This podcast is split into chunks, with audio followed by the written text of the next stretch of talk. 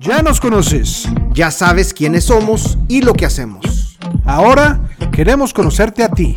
Emprendiendo con Business Lab, segunda temporada. ¿Qué tal? Muy buenas tardes. Bienvenidos a otro episodio más de Emprendiendo con Business Lab. El día de hoy estamos muy contentos. Tenemos aquí en la mesa un invitado, Saúl Pérez, un joven orgullosamente tijuanense, emprendedor de 30 años de edad. Viene representando a Baja Ferments, que ahorita nos va a hablar un poquito acerca de ellos. Le damos la bienvenida. Lick, buenas tardes. ¿Qué tal, Lick? Buenas tardes, Saúl. Seas bienvenido aquí a tu casa. La temporada pasada hemos venido platicando sobre muchos temas relacionados al emprendimiento, ¿no? Sobre todo el emprendimiento local, pues generalmente le queremos dar eh, mucho énfasis porque pues siempre somos como el granito de arroz negro, ¿no? En México porque estamos completamente lejos, aislados de pues todos los programas de gobierno, eh, todo el apoyo. Y pues te damos la bienvenida, Saúl. Muchísimas gracias por estar aquí y pues ojalá y le, podamos mandar un mensaje eh, interesante a, a, todo aquel que tiene años queriendo emprender y que trae la espinita, ¿no? O sea, de, de, de, de dar el primer paso, de aventar la primera piedra y por una u otra razón no se anima. Así que te damos la bienvenida y adelante. Muchísimas gracias por la invitación. La verdad es que es un honor eh, ser el primer invitado de este podcast. Eh, vengo con mucha, mucha ilusión, muy emocionado y, y a sus órdenes. Vamos a, a, platicar sobre fermentos. Perfecto. Oye, a ver, cuéntanos un poquito, eh, Saúl, ¿de dónde nace la idea? Eh, ¿Cómo es que te impulsas ahora sí que a llevar a cabo eh, tu propia empresa, no? Tiene un poco más de un año. Eh, me di cuenta de que existían los fermentos, así literal, porque empecé a ver que había un mercado cada vez más creciente. Eh, me tocó verlo a raíz de unos amigos que tenían una tienda y que vi que fue de repente, ah, vamos a montar una tienda orgánica, ¿no? Y yo, pues que ya nos invitaron a la inauguración y vi que había una serie de productos que tal vez había visto, pero nunca habían ahondado tanto, ¿no? En saber de qué se trataba. Y, y, ya posteriormente a esto, eh, por circunstancias, eh, les, yo trabajaba en Mexicali en aquellas fechas, ¿no? Entonces a, había oportunidad de que les pudiera traer algunas cosas que estaban por allá y me empecé a dar cuenta hasta que dije, ¿por qué no, no, no producir, no? En aquellas fechas eh, colaboré con otras personas, trabajamos en este tema de los fermentos y ahora ya tengo mi, mi marca propia, ¿no? Oye, ¿y, y por, qué, por qué baja Ferments? Por un tema de identidad creo que precisamente por esto, pues de que a veces nos quedamos relegados eh, eh, a nivel nacional, eh, hablan mil cantidad de temas, ¿no? No solamente en el tema de los negocios, eh, creo que era muy importante algo que fuera muy de aquí, que la gente pudiera recibir, identificarlo como algo que se puede apropiar, o sea, identificarse con y puede ahí, además, ¿por qué no me permite también un nombre un poco más abierto en el tema de ferments? O sea, no me fui como, no se llama kefir baja, se llama, se llama baja ferments, por una idea de innovar y poder crecer en, en la oferta que doy, ¿no? Oye, Saúl, entonces el kefir viene siendo tu proyecto, o sea, tu producto estrella, por así decirlo. De momento sí, es el primero con el que arrancamos. Eh, pues el tradicional siempre se ha dicho, eh, ahorita lo platicamos un poquito más, pero es un kefir de leche y dije, pues, ¿por qué nos detenemos en eso? no Entonces empecé con, con pruebas para fermentar otro tipo de leches vegetales y con esa bandera fue con la que arranqué pero actualmente ya tengo tres líneas diferentes de productos, no solo el kefir. Bueno, aquí para toda la gente que, que, que desconoce, ¿no? Porque lo que es el kefir. Eh, sí. ¿Nos puedes explicar un poquito más? Es básicamente leche fermentada con búlgaros. Nuestras mamás o nuestras abuelas tenían siempre su frasquito con, con búlgaros para hacer yogur, ¿no? Es, es, lo que la historia generalmente identifica. Cuando empiezo a platicar, ah, claro, mi tía hacía yogur con esto, ¿no? Entonces, así fue como nació. Eh, lo que se hace es pues tener estos nódulos que son eh, nódulos de bacterias buenas para el organismo, de levaduras y, y otros microorganismos que al interactuar con la leche la fermentan y le dejan sus propiedades, ¿no? Estos famosos probióticos que está muy de moda, ¿no? Oye, ¿y, y qué beneficios está ofreciendo tu producto para la salud de, de los tijuanenses? Digo. Sí, sí, claro. Eh, el principal es todo lo relativo a la salud intestinal, ¿no? Eh, al momento de que se pobla la microbiota, o sea, ¿a qué me refiero? Todos las, eh, los microorganismos que viven en nuestro cuerpo y que nos ayudan a la absorción de nutrientes, nos ayudan a la digestión, nos ayudan a contrarrestar por ahí enfermedades gastrointestinales, por ejemplo. No es una medicina, o sea, no, no cura como tal, pero sí te ayuda con los, los síntomas de, de, una gastritis, de una colitis. Inclusive hay casos que he buscado en, en, internet, personas que tienen úlceras y que consumo constante de ese tipo de producto les ayudaba, ¿no? Eh, ¿Dónde realizas este eh, producto? ¿Tienes algún...? Sí, pero lo, actualmente estoy, bueno, estoy en proceso de mudarme ya, pero lo estaba, eh, adapté un área, afortunadamente tengo, cuento con espacio en, en casa y, y, adapté todo un área. Ya no tengo comedor, ya no tengo una parte ahí del de la primera planta, pero, pero ahora es, es donde, un taller donde produzco. Eh, guardo Eh, inclusive nadie pasa por ahí, o sea, es, como que una área que está totalmente aislada para poder producir y es ahí donde lo hago actualmente, ¿no? Pero estoy ya en proceso de, abrir un taller. Oye, estoy viendo aquí, por ejemplo, tus botellitas y la verdad es de que muy padres, felicidades, están, están la verdad que, digo, tienen muy buena presentación, el diseño también está, está, digo, bastante, bastante moderno, no sé, como que te, te invita, ¿no? Te invita. Sí, claro. Oye, cuéntanos un poquito acerca más de, de, de, de, esto, de decidir, de juntarte con el equipo y de, hablar acerca de, que querías ofrecer pues este producto hacia tus clientes, ¿no? Sí, sucede, eh, sí se ha invertido bastante tiempo y esfuerzo en, desarrollar una imagen que sea atractiva, porque al final de cuentas, como les decía, pues generalmente quienes saben de, búlgaros, quienes saben de fermentos, de kefir, pues son personas ya de una edad, o sea, de, otra generación, vaya, ¿no? Entonces, eh, mi mercado, mi target en realidad es, son los millennials, son personas no tan grandes a los que les voy a decir, te puedes consumir un kefir no porque ya te sientas mal, sino también como un tema preventivo y para que te sea atractivo te lo tengo que presentar bien, ¿no? Entonces, eh, muchas veces hay negocios o productos en general que, pecan en, decir es que somos artesanales y no, no hacen ese esfuerzo por presentarlo bien, ¿no? El que sea artesanal, el que se ha hecho todavía en casa, el que lleva un proceso eh, relativamente, no rudimentario, pero sí muy simple, no significa que no te lo voy a, no, voy a esforzar en, en, mercadotecnia, en redes sociales, en, generar una marca como tal, ¿no?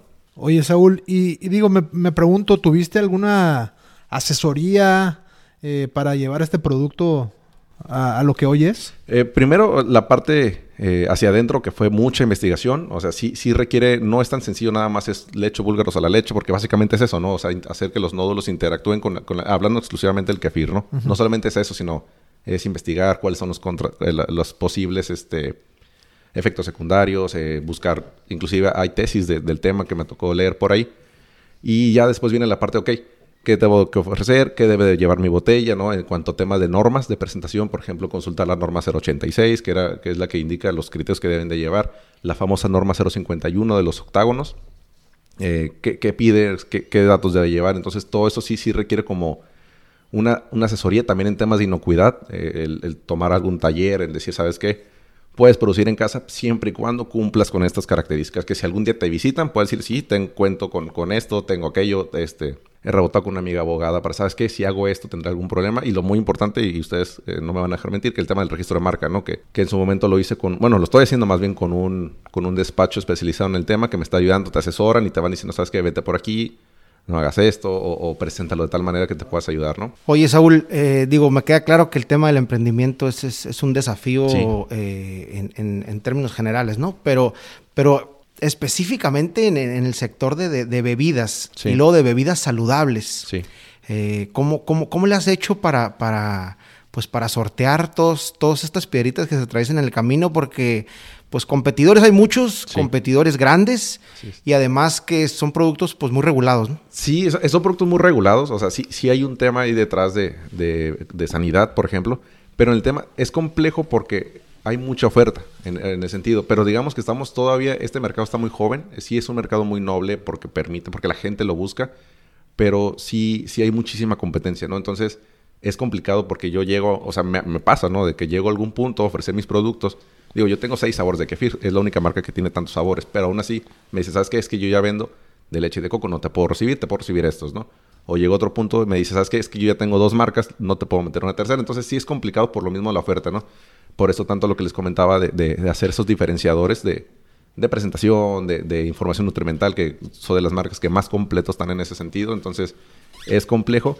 Y si viene, viene la parte donde apenas eh, este mercado se está, digamos, los supermercados o las tiendas grandes apenas están como comenzando a voltear a verlo, entonces no hay como un criterio todavía porque ya lo, ya lo he acercado y sí está muy interesante, sí sé qué es, pero espérame, es que ahorita no, es que estamos viendo, por ejemplo, eh, cuando se trata de vida de anaquel, pues buscan productos que a lo mejor ya son mucho más procesos y que pueden durar meses, ¿no? En este caso es un producto totalmente artesanal que aunque se pudiera no se lo pondría, pero no pueden llevar conservadores porque el conservador como tal mataría las bacterias que están en, el, en el producto, ¿no? Entonces es un tema complejo de, de, conciencia, sobre todo con, los supermercados, decirte, sabes que hay, hay, aspectos que si yo te cumplo, o sea, me pides un sello, yo se lo voy a poner, me pides una acreditación, yo la voy a conseguir, pero si me pides que le ponga un conservador a mi producto, no puedo, ¿no? Entonces, sí es como, como este, es complicado, este, las puertas no están siempre, digo, no estoy diciendo que estén todas, pero no siempre están abiertas, entonces es todavía tocar por... O sea, estamos en una etapa muy temprana todavía en el mercado. Oye, Saúl, eh, ¿qué, dificultades has tenido tu negocio? O sea, nos estás hablando de todo lo bonito, de, lo padre, de todo esto, pero también, digo, como emprendedores conocemos esta parte precisamente donde, donde hay obstáculos en el camino del emprendedor y sobre todo, digo, tanto legales como de cualquier índole, ¿no? ¿Nos puedes platicar un poquito? Sí, claro. Eh, primero es, es, la parte de la innovación, porque sí es muy padre y, y si uno se puede, se puede jactar de decir, es que tengo seis sabores, pero Dentro de eso viene la etapa de pruebas, eh, el, hay que cumplir con laboratorios. O sea, yo no puedo poner un en el mercado un producto y decir, tiene una tabla nutrimental si es que no lo tengo validado por un laboratorio, ¿no? Entonces viene, viene el, tema de, las asesorías con qué, con qué laboratorio. Eh, sí es un tema un poco complejo. Y hay algo que la gente o, generalmente no contaba con eso, que es el tema de mis insumos. Por ejemplo, eh, he platicado antes que a nivel global hay una marca que es la que más productos de vidrio vende. Pero por temas de pandemia, ahora que, nos, es como que el tema en toda conversación, esta empresa en sus diferentes fábricas no ha producido de manera regular. Y esto no lo pensaríamos, pero conlleva una escasez de frascos. O sea, puede haber escasez de mucho, pero hay escasez de frascos, ¿no? Entonces, aquí en un lugar tan retirado, porque no se producen ni en Estados Unidos, es una, una, empresa americana, para que llegue aquí a Baja California un lote grande y que distribuyan a, a, quienes me venden a mí es muy complicado, ¿no? Entonces, sí es un obstáculo. Eh, si antes uno podía proyectar sus frascos, digo, hablando de un insumo nada más, ¿no? De sus frascos a dos, tres semanas antes, ahora tengo que verlo con dos meses de anticipación, ¿no? Porque si no, ahorita, por ejemplo, no hay, ¿no? Afortunadamente hice esto que les decía y tengo stock, pero, pero si mi stock no me dura más de mes y medio, pues ya, ya entro en un problema y es ahí donde viene lo complejo, ¿no? Porque hay, hay que prepararse, hay, hay que, que luchar inclusive con, con la mala eh, publicidad que a veces este tipo de productos tiene porque alguien no lo presentó bien. Y me pasó en una tienda, ¿no? Que, me, que en un principio me decían, ¿sabes qué? No quiero vender kefir porque yo vendí kefir y se, me echaba a perder. Y es como, ya, ya voy tratando de darle razones. No, es que mira, probablemente su proceso faltó esto, faltó aquello. Por ejemplo, vendo kefir de, de almendra, de, de, leche de almendra, ¿no? Y no quiero vender kefir de almendra porque vino una marca y se echaba a perder a los dos, tres días y, y pues yo tenía merma porque me lo cobraba antes, ¿no? Entonces no, no, es que permíteme, probablemente un tema de azúcar, un tema de refrigeración, y es como que hasta decirle cuánto, cómo está funcionando su propio refrigerador para decirle si le puede durar o no más el producto, ¿no? Entonces sí son como obstáculos, eh, pero son retos más bien, ¿no? O sea, afortunadamente hasta ahorita ninguno ha impedido que, podamos continuar, pero...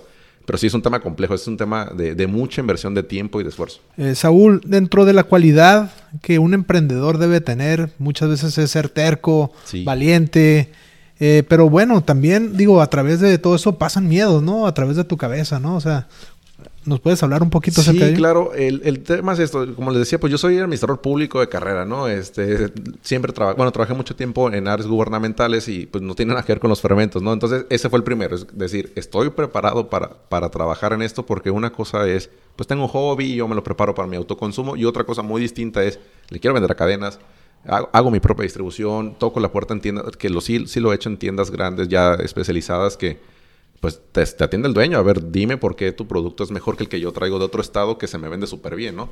Entonces sí, sí es un reto, sí es un miedo como decir, ¿y si me truena? Porque la pura, la pura inversión, por ejemplo, hablando de números eh, de los laboratorios, es fuerte. Entonces fue algo que, y es algo que no lo puedes vender, bueno, por lo menos para los estándares que yo quería cumplir, ¿no?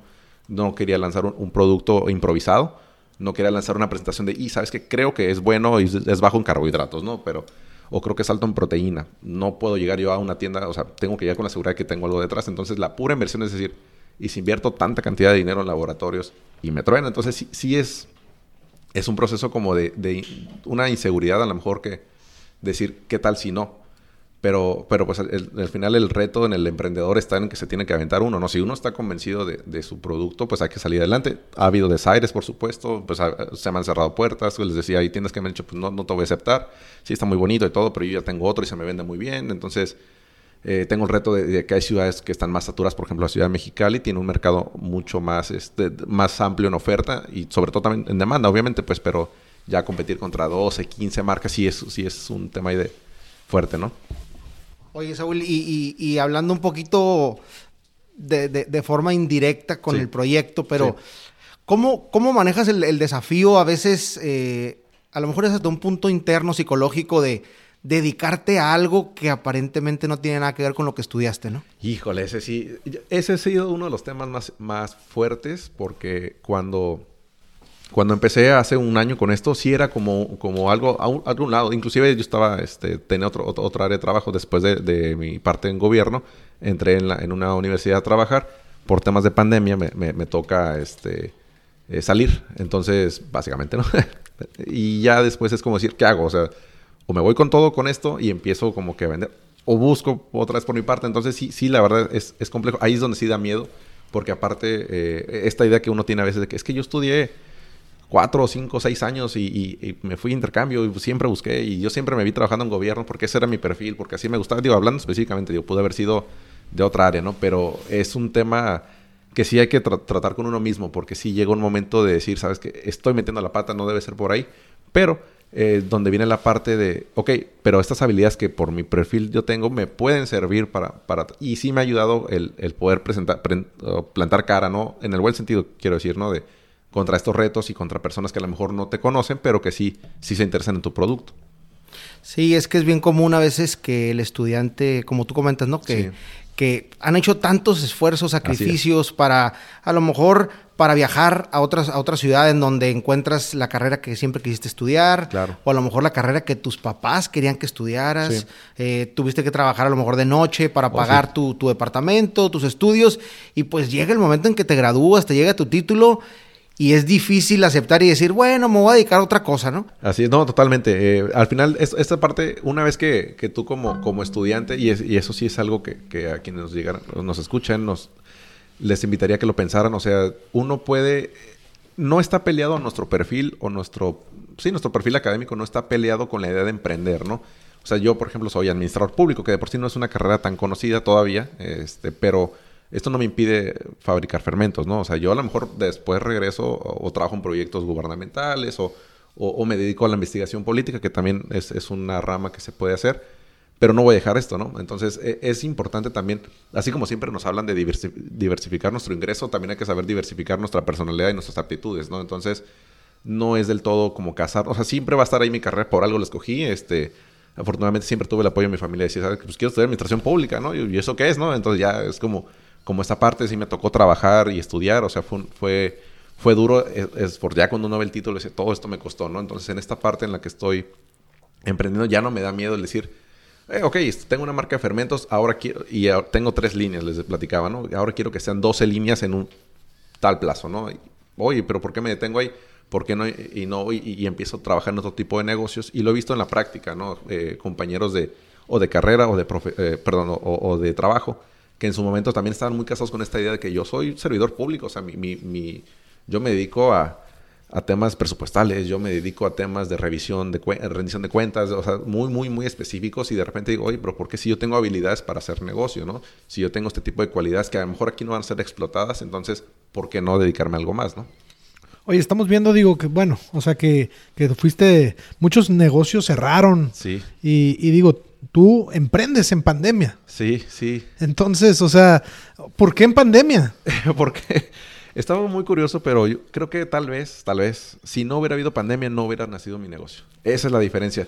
Es saber adaptarnos. Al final de cuentas, es muy triste. De hecho, había un negocio familiar que, que lamentablemente tuvo que cerrar por, por la pandemia porque no había clases, ¿no? Este eh, mis papás tenían una papelería que tenía ahí, iba apenas creciendo, tenía como, como unos nueve meses, un año más o menos, y de repente cero. O sea, y, cero porque ya no va a haber venta, ¿no? Entonces, lamentablemente se tuvo que cerrar. Pero ese fue un ejemplo de decir de qué manera me puedo adaptar. Tengo un espacio lo suficientemente cómodo para que yo pueda producir y perfectamente limpio y cuidado, ¿no? Eh, tengo la, la, la disposición de que yo mismo hago mis entregas. Entonces, digamos que si, si yo me veo a mí mismo como una empresa, yo solo me estoy ahorrando muchos costos. O sea, me estoy ahorrando o, me estoy haciendo más eficiente mi operación. De manera que ya tengo capacidad de, por ejemplo, si estoy en un, una, una sucursal de un supermercado de Ensenada muy famoso allá. Entonces, es decir, te entrego, yo te ¿qué día te entrego? ¿Te entrego este día o te entrego este día? Y siempre va a ser ese día, ¿no? Entonces, ya hay esa confianza de decir, yo todos los días voy a ir ahí y en función de eso yo ya hago mi, mi agenda. Entonces, ese día lo lleno para Ensenada y ya me permito como que cubrir más, ¿no? Pero eh, sí hay que luchar con esta parte de, hoy ¿cómo le estás haciendo si estamos en pandemia? cuídate mucho tú, porque pues no puedo enfermar y, después decir, ah, sigo produciendo y te llevo producto y todo, ¿no? También ese es un, es un reto, ¿no? Correcto. Pero, pero fue, no gracias a la pandemia tal cual, pero, pero sí a las condiciones de adaptabilidad que pude mostrar en su momento, lo que me permitió que durante este proceso tan complicado pueda lanzar una marca. Correcto. Oye, también digo, eh, muchos de nuestros emprendedores también de repente nos hacen la pregunta, ¿no? Oye, eh, pues, ¿cómo empieza una estrategia de ventas, no? O sea, ¿cómo, le haces tú para hacer una... Proyectando. Proyectando. Eso es muy, muy importante. Eh, siempre hay que ver a qué punto quiero llegar, ¿no? Como meta, o sea, sí hay que fijar varias metas, pero decir a qué quiero llegar. Por ejemplo, el espíritu de Baja Ferments es posicionarse como una marca líder en la región noroeste en el mercado de los fermentos, ¿no? A través de la innovación, a través de, de una buena mercadotecnia, a través de, esfuerzos de presentación, todo lo que estábamos platicando, ¿no? Eh, pero, pero es importante eh, ponernos esta meta y decir, ¿qué quiero hacer? Yo quiero esto. Entonces, ¿qué tengo que hacer para llegar a esto? ¿no? Tengo que, les decía, tengo que ser innovador, tengo que cumplir ciertas características, ¿no? Entonces, eso es lo que invitaría a los, a los emprendedores que, que están con ustedes a decir qué quieren hacer. O sea, no tiene que ser un fermento, no tiene que ser un alimento, porque muchas veces es muy sencillo para, para uno decir, pues pongo un puesto de taco, o sea, y no es porque no tenga una ciencia, pues, pero sí hay que, hay que ser muy atentos. Ese es un consejo que sí ya me ha tocado dar, el decir, lean el mercado. O sea, hacia dónde se está trasladando. Yo les decía, hace un año y medio yo no tenía idea de, cómo funcionaban los fermentos. Los había visto, nada más, ¿no? Ahora, con investigación, con meterle mucho tiempo a estar leyendo, ya, ya entiendo mucho más de lo que es y todavía me falta mucho para aprender. Eh, paréntesis, eh, me ha tocado, gracias a esta marca, contactar a personas de Perú, de Uruguay, de Colombia, de Argentina, que producen, de Chile, y que producen fermentos. Y con, platico constantemente y nos pasamos tips, inclusive ya me, me preguntaron cómo fermento mis leches vegetales para que lleguen a ese punto. Ya les paso los consejos. Y de hecho, aquí, spoiler, es que el queso crema que quiero lanzar más adelante, es, aquí quien escucha es súper secreto, no le digan a nadie, por favor, que voy a lanzar un queso crema, ¿no? Entonces, ya lo, ya lo probé con unas muestras que, o sea, que nos mandamos y digo, ok, sí, sí, sí lo puedo hacer, ¿no? Entonces, es leer el mercado hacia dónde se traslada. Este auge de los fermentos apenas está empezando y creo que va a tomar un proceso, estimo, de dos años en lo que se consolida y todo, por lo menos aquí en Tijuana. Entonces, durante esos dos años, ¿qué voy a hacer? Y cómo, la verdad, o sea, ¿cómo le voy a ganar la tirada a mi competencia, ¿no? Que todavía no llega. Por aquí, no sé si nos puedes apoyar ahí con un consejo para los emprendedores. Eh, digo, acerca de como experiencia, contarnos un poquito acerca de qué significa para ti ser emprendedor y vaya, qué beneficios has notado. Sí, el primer el consejo va a ser es tengan confianza en ustedes mismos. No hay cosa que no podamos, o sea, que podamos conseguir si no tenemos confianza, si no creemos en nuestro proyecto. Es muy importante creer en lo que estamos haciendo, porque esta seguridad que nos damos a nosotros mismos, porque si hay momentos en los que, como, como decían hace rato, ¿no? Oye, y si te da miedo, pues sí, sí da mucho miedo, porque al final de cuentas yo ya me dedico exclusivamente a esto. Pero llegó un momento que, ok, yo confío en mí, confío en lo que estoy haciendo y confío en mi proyecto, ¿no? Ya hice esa parte de leer el mercado, ya traté de proyectar. Entonces es ahí donde hay que partir, ¿no? Es decir, ¿sabes qué? Si yo me encontré un producto o servicio que quiero venderle a, a la gente, a un mercado, ah, muy importante también es saber a qué estrato le vamos a vender, a qué mercado nos vamos a atacar, cuál es nuestro target y de ahí darles hacia adelante. Oye, Saúl, yo estoy convencido que eh, los, los, empresarios, los emprendedores siempre eh, o generalmente aprendemos más de los errores que de los aciertos. Eh, en tu experiencia, ¿cuál, ¿cuál ha sido el error que más te ha costado y, que tú, pues obviamente recomendarías que evitaran ¿no? caer en ese, en ese error, pues a toda la gente que apenas va empezando? No exceder en la, en la confianza en terceros. Es muy importante porque muchas veces queremos, o sea, es necesario trabajar en equipo, es muy importante. Y, y inclusive aquí mismo ustedes lo tienen, no hay nada, el individuo nunca va a ser más fuerte que el equipo, ¿no? Eh, creo que es muy importante el decir con quién me voy a aliar, a quién le voy a vender, quién me va a comprar y quién me va a asesorar, ¿no? Porque eh, probablemente me ha pasado eh, en asuntos de, de, que el taller con el que estoy trabajando para que me imprima, por ejemplo, es un taller que, queda mal, ¿no? Me pasado de que, ¿sabes que No te tengo en tal día, ¿no? Entonces sí es como, como ¿por qué llegué aquí si ya me habían dado una mejor, mejor propuesta en otra parte? ¿Por qué me aferré? ¿no? Entonces creo que eh, eh, el principal error es, ese, el, no, no escoger bien al equipo con, el que se trabaja, porque a lo mejor uno excede en la confianza o, cree más en la palabra, entonces siempre es muy importante cuidarse. Oye, eh, Saúl, ¿cómo te ves a ti como, como emprendedor durante cinco años, no? Uf, pues sí, sí, es, muy, es, es bonito lo, lo, lo, que, lo que he pensado. En cinco años, ¿cómo me veo? Me veo con dos eh, ubicaciones físicas. Estoy trabajando en la parte de poder ya tener una tienda de autor. No, no, no, no es mi interés directamente competir contra otras tiendas ya mucho más consolidadas, sino simplemente es eh, un espacio físico donde tú puedas llegar por productos, donde ya también pueda producir y donde pueda venderte no solo kefir y, salsas y, kombucha, ¿no? que son mis otros productos, sino te vendo una variedad enorme de productos en cinco años yo me veo con, una instalación específica para vender ese tipo de productos. Digo, con sus permisos y con, sus instalaciones como debe de ser, pero ahí me veo. Veo a Baja Ferment posicionado como la marca líder en Baja California, una marca que compita ya a nivel nacional. Me veo con una distribución en todo el territorio, que estoy trabajando en, un convenio para poder en unas semanas o, en un par de meses ya poder distribuir a nivel nacional en los productos que, que se pueda. Entonces ahí es donde veo Baja Ferment. Ya me veo, ¿por qué no? A mí, a mí Saúl como un referente en el tema, ¿no? Oye, eh, Saúl, y por último, no sé, a lo mejor algún mensaje que le quieres dar a nuestra comunidad emprendedora, a todos aquellos que, que, les da miedo de repente, eh, de repente salir de su área de confort y dejar su trabajo, o, o, no sé, ¿no? Que simplemente el miedo se apodera de ellos y se quedan inmóviles. Sí, no quiero caer como los clichés, pero sí son muy ciertos, que es el tema de, de si no te animas no lo vas a conseguir, uno. Dos, eh, cometemos, y me incluyo el error a veces de, encerrarnos en este confort de que pues me va bien, tengo mi, quincena asegurada, pero siempre está como a dónde queremos llegar, ¿por qué no damos un paso más, no? Ahora en esta pandemia, o sea, que está marcando no solo a nosotros, está marcando a todo el mundo, eh, creo que es muy importante nuestra capacidad de adaptarnos.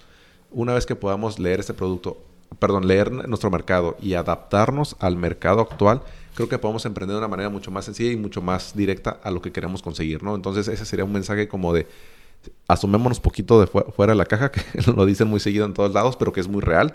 Eh, veamos más allá de nuestro propio perfil o de nuestra propia preparación y sin duda podríamos conseguir cosas grandes, ¿no? Ese es el momento del emprendimiento, creo que el 2021 viene fuerte en ese sentido.